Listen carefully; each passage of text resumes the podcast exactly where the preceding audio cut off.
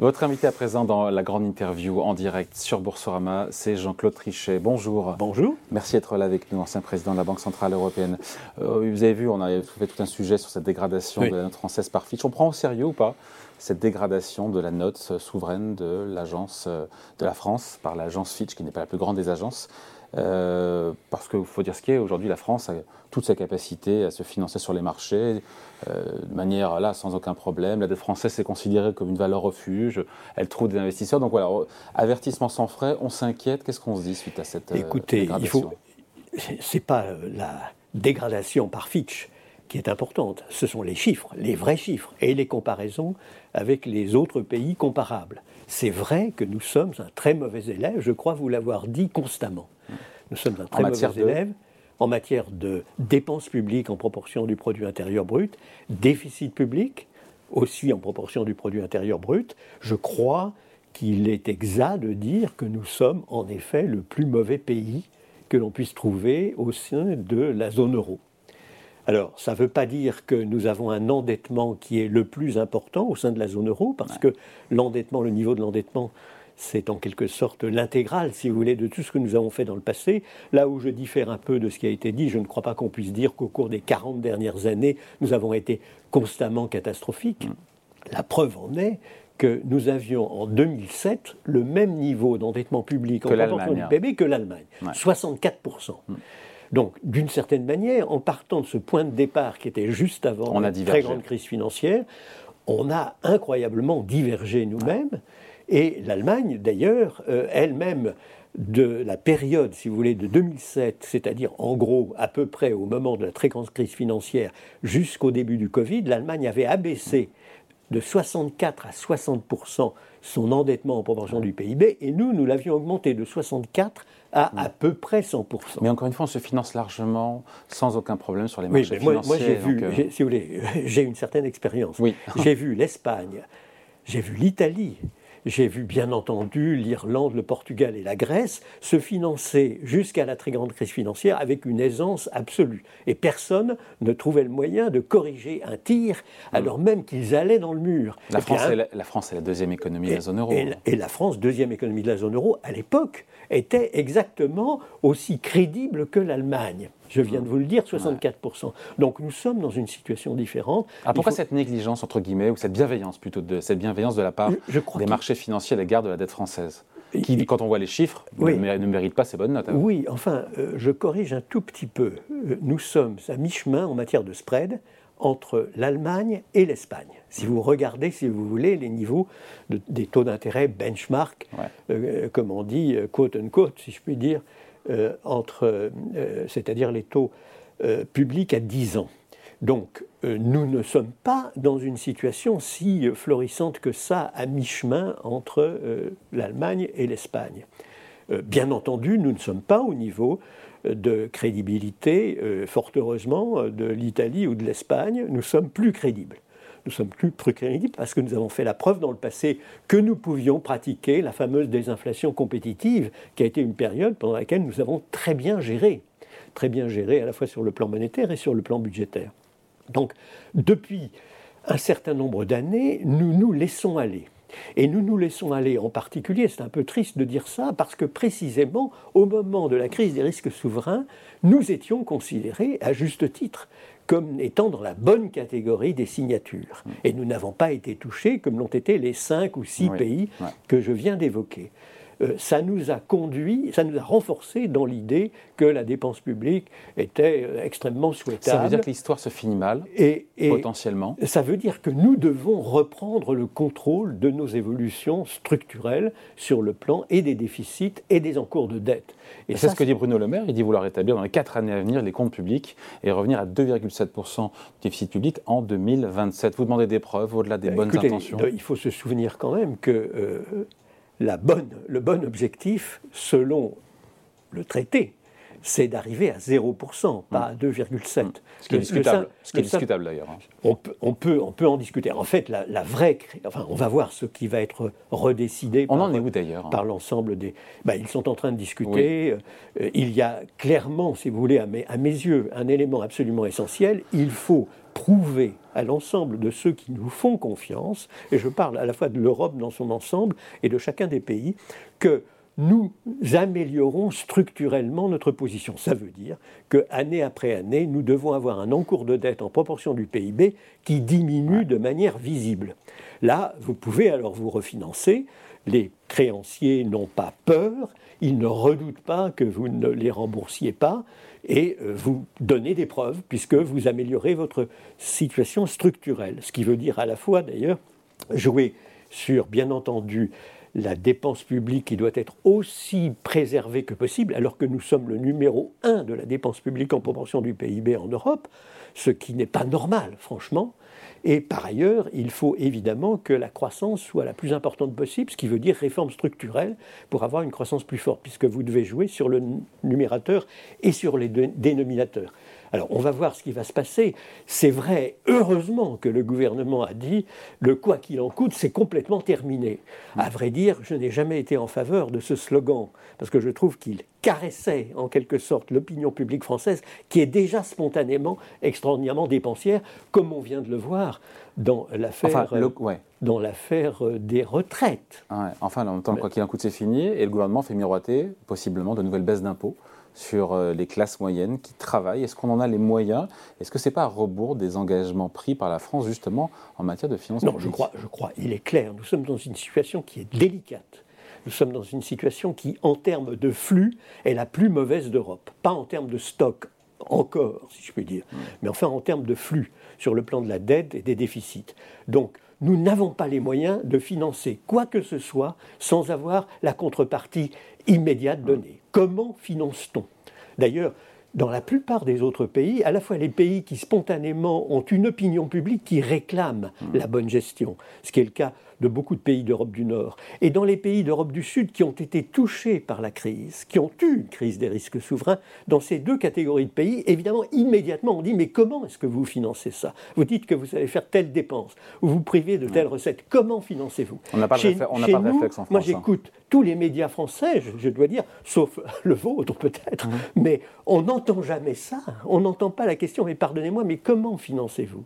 Or, nous avons absolument besoin de nous gérer convenablement dans tous les détails. Il n'y a pas de petites dépenses, de grosses dépenses. Sinon ben, Sinon, nous, nous dégradons progressivement notre, notre euh, situation structurelle en mm. matière de dette, en matière d'emprunt. Mm. Mais la BCE sera là Non, pas, du tout. En dernier recours, elle sera jamais là Mais pas du tout. Pas du tout. L'idée de dire on se repose sur la BCE pour régler tous en les dernier problèmes. Recours, en dernier recours. Bah, euh, s'il y a des crises ultra graves, alors effectivement, la BCE, elle l'a dit et répété, peut être là.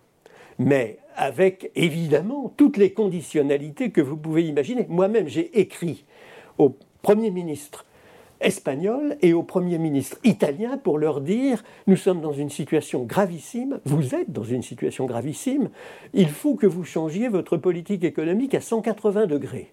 Et ils ont changé leur politique économique à 180 degrés. Nous avons évité, grâce à la Banque Centrale Européenne, mais il y avait effectivement une contrepartie. Hmm. On sait Qui était la rigueur. La, contrepartie, c'était pas la Banque Centrale Européenne, et même à l'époque où je suis intervenu massivement euh, au soutien, disons, de la signature espagnole et de la signature italienne, même à ce moment-là, ce n'était pas la Banque centrale qui faisait tout le travail. Bien entendu, les gouvernements des deux pays concernés étaient en relation directe avec leurs créanciers, avec l'ensemble, disons, des épargnants du monde entier, leurs propres épargnants, les Européens et le monde entier, et ont convaincu les épargnants qu'effectivement, ils changeaient de politique mm. et ils allaient dans la bonne direction. Je suis très convaincu que la France, qui est consciente de sa situation, va aller à partir de maintenant dans la bonne direction, c'est-à-dire une baisse significative de l'encours de dette en proportion du PIB année après année.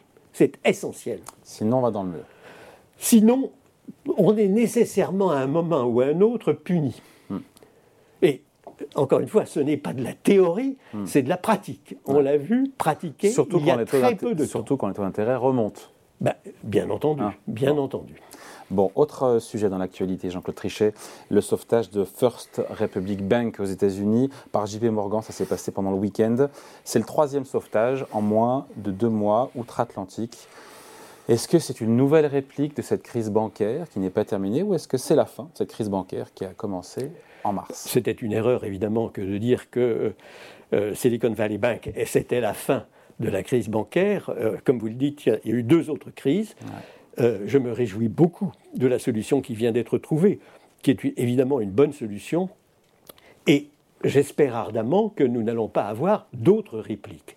Mais l'un des problèmes que je vois personnellement, c'est que là, nous observons des événements catastrophiques qui peuvent s'expliquer parce que les banques régionales aux États-Unis se sont vues épargner un certain nombre de règles de prudence que toutes les autres banques devaient respecter, notamment le net, le, net Stability Funding Ratio. Euh, il se trouve que pour des raisons euh, qui sont difficilement compréhensibles ex post, les Américains ont dit on applique ce ratio aux grandes banques, mais pas aux banques régionales, parce que c'est très important. C'était sous l'administration Trump. C'était en effet sous l'administration Trump, mais il y avait une sorte de consensus. Ah. Et l'un des deux auteurs de la loi Dodd-Frank était lui-même sur cette ligne-là. Il ah. faut voir. Donc, euh, hmm. et puis les Américains ont un peu l'habitude de ne pas respecter les règles qui sont fixées au niveau mondial, et notamment dans euh, le comité de Bâle, et ensuite approuvées par euh, le G20. Donc c'est vraiment une preuve par neuf qu'il faut respecter les règles lorsqu'elles sont énoncées hum. et vous confirmées au niveau mondial. Vous redoutez d'autres répliques ou pas? Tout est possible et il faut rester extrêmement prudent et extrêmement vigilant, premièrement. Deuxièmement, euh, on pouvait s'attendre, et on peut s'attendre au moment où l'on voit un niveau d'endettement privé très important dans le monde. Je ne parle pas simplement de l'endettement public, mais un, niveau d'endettement privé très important dans le monde, et la hausse des taux d'intérêt, on peut s'attendre à ce que dans la sphère financière en général, les segments de la sphère financière qui sont surendettés d'un côté et qui ont des besoins de refinancement inéluctables de l'autre, puissent être en difficulté, parce qu'ils sont dans un environnement aujourd'hui très très différent de celui qu'ils avaient avant l'inflation, avant la hausse des taux d'intérêt. Donc, je ne serais pas étonné du tout qu'on observe des difficultés majeures sur le plan international, je ne dis pas euh, aux États-Unis, en Europe ou en Asie, partout sur le plan international. Donc la crise bancaire n'est pas finie, vous écoutez La crise financière, la crise financière n'est pas finie. Je, ne préannonce pas de crise bancaire à proprement parler. Je crois qu'il faut rester extrêmement vigilant, ne pas croire que tout est réglé, euh, y compris en Europe, mais je suis relativement confiant parce que les Européens ont effectivement été sérieux dans l'application des règles qui étaient fixées au niveau mondial. Ceci dit, il faut rester très très vigilant, mais en revanche, je serais très étonné, hélas, s'il n'y avait pas des répliques dans le secteur des non-banques, comme on dit, par exemple.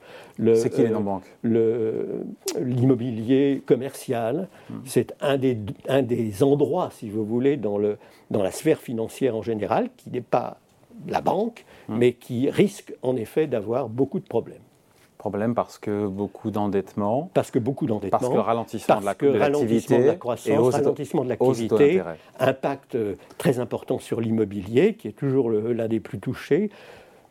Touché en Europe, touché aux États-Unis, très touché dans les pays qui financent leur immobilier avec des taux variables, ce qui est moins le cas en France. Mais enfin, il faut rester là aussi extraordinairement vigilant. Hum.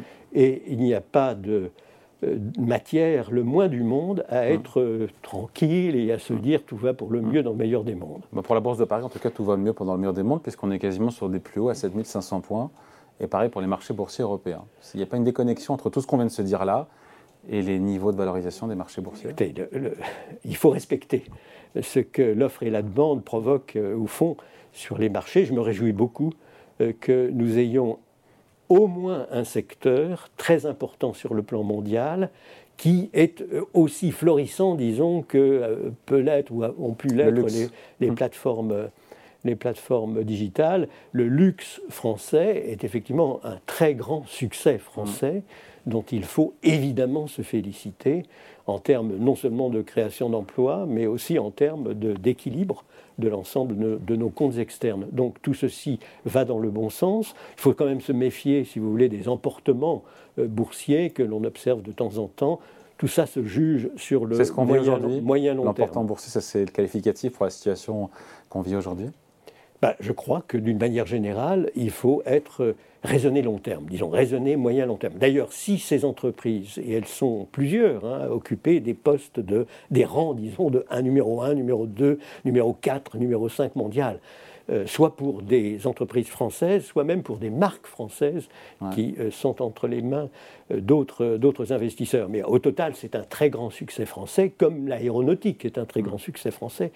Et Européen. Comme je l'espère, oui, enfin, français et européen. Disons franco-allemand pour simplifier les choses. Franco-allemand-espagnol, si je veux être tout à fait complet.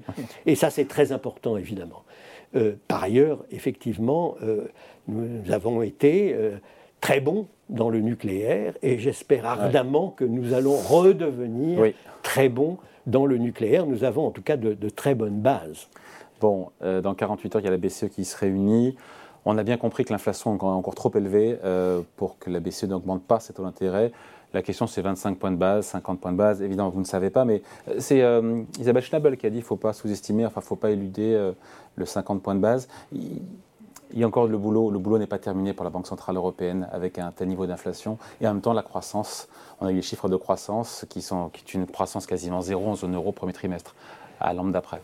Oui, la, croissance n'est pas très bonne. Je regardais quand même les derniers euh, indicateurs des euh, directeurs d'achat, vous savez, le hmm. PMI. Et là, on voit quand même que euh, la situation, en tout cas sur, sur avril, n'est pas trop mauvaise et donc euh, la croissance européenne est, toujours euh, là, présente. Alors en revanche, euh, elle est beaucoup plus flagrante dans les services qu'elle ne l'est dans l'industrie. Et donc il y a un signal, il y a une certaine réduction, contraction à vrai dire, une confirmation de la contraction de l'activité dans le domaine industriel. La France en est peut-être un peu responsable avec l'ensemble des démonstrations, des, défilés, etc., et des grèves. Euh, qui ont été enregistrés dans la période récente. On va voir. En tout cas, il faut là aussi rester très vigilant, très prudent. Le travail n'est pas terminé pour la Banque centrale européenne. Mais pour la Banque centrale européenne, effectivement, on a quand même une inflation sous-jacente qui est à 5,7%. On n'a pas encore les tout derniers chiffres, c'est le dernier chiffre dont nous disposons. L'inflation apparente totale est de 6,9%, 6,9% d'un côté de l'Atlantique, le nôtre, 5% aux États-Unis pour l'inflation hmm. totale, si vous voulez. Et ça prouve accessoirement que les Européens sont beaucoup plus touchés hmm. par la guerre en Ukraine que les Américains, ce que nous savons bien. Hmm. Mais euh, on peut le mesurer, puisqu'il y a 2% entiers de différence. et ces deux points d'écart que l'on observe sur l'inflation sur totale, si vous voulez, sont deux vrais points d'écart, parce que l'inflation sous-jacente est la même aux États-Unis et en Europe. Nous avons 5,6-5,7% d'inflation euh, sous-jacente. Vous voyez, donc même inflation sous-jacente, mais inflation apparente très différente, ce qui veut dire qu'il y a 2% qui sont prélevés sur les Européens et qui ne sont pas prélevés sur les Américains à travers les prix du pétrole, du gaz et de l'alimentation. Ce qui veut dire que la Banque Centrale Européenne doit naturellement continuer de rester très vigilante parce qu'elle doit combattre cette inflation sous-jacente trop importante, une partie de son propre travail semble jusqu'à présent être fait, malheureusement, par le prélèvement de l'énergie, euh, de l'alimentation par rapport aux États-Unis. Ce qui peut expliquer que la Banque Centrale Européenne, au total, ait moins augmenté les taux d'intérêt jusqu'à présent qu'aux États-Unis, puisqu'on a eu six hausses de taux et 3,5% d'augmentation, alors mm. qu'aux États-Unis, c'est 9 hausses de taux et 4,75 d'augmentation. Et on est à 3% de taux de dépôt. Et en plus, c'est ça. Et en, plus, on était à moins 0,50. Donc le point de départ était plus bas. On est à 3% de taux de dépôt. Jean-Claude Trichet, on a le gouverneur de la Banque Centrale Belge qui dit qu'il ne serait pas surpris, pas étonné d'avoir un taux de dépôt de la BCE à 4%. Vous non plus? Écoutez, euh, moi, euh, encore une fois, je ne prétends pas le moins du monde sonder les reins et les cœurs ni être sûr de ce qu'il faut faire. Euh, le Conseil des gouverneurs de la Banque Centrale Européenne, hein, qui est large, comme vous le savez, avec beaucoup, beaucoup de gouverneurs nationaux qui ont leurs propres problèmes, leurs propres observations et qui confrontent finalement leurs analyses. Au total, je ne serais pas surpris du tout, bien entendu, qu'il y ait une augmentation de taux d'intérêt en Europe. Après d'ailleurs l'augmentation américaine, il me paraît très vraisemblable que les Américains vont faire 0,25% d'augmentation. Mmh. Euh, c'est ce qui est dans les cartes, si je puis dire, du fait des discours des membres de l'Open Market Committee et aussi euh, de ah, ce que le marché prévoit. C'est plus ouvert pour la BCE entre 25 et 50 points de base. Pour la BCE, on va voir. En effet, c'est vrai qu'on euh, est dans une situation qui est euh, la même que, que celle des États-Unis, encore une fois, sur euh, l'inflation sous-jacente, mais qui, pour l'inflation totale, est beaucoup plus dégradée qu'aux États-Unis. Ce qui veut dire que dans certains pays de la zone euro, on a encore mm. des taux d'inflation. Dont vous penchez plutôt pour 50 points de base. Hein. Je, il ne me le dira pas, mais. Euh, non, je ne penche nulle part. C'est notre jeu habituel hein avant les décisions. Je ne penche nulle part, mais je pense qu'effectivement, euh, tout a été fait par la Banque Centrale Européenne pour prévenir, comme je le faisais de mon temps, qu'il il est vraisemblable qu'il y aura une hausse de taux. Ils ne disent plus maintenant, ça sera une hausse de taux de 50 points de base ou de 25 points de base. C'est mieux, à mon avis, parce qu'on n'a pas intérêt à se lier complètement les mains sur des chiffres précis. De mon temps, je ne le faisais pas et je considérais qu'il ne fallait pas le faire. Mais au total, euh, ils ont clairement annoncé euh, qu'il y aurait une hausse de taux. Et en effet, dans la situation où nous sommes en Europe, comme d'ailleurs aux États-Unis, ça me paraît parfaitement justifié. merci pour cet entretien, toujours passionnant avec vous.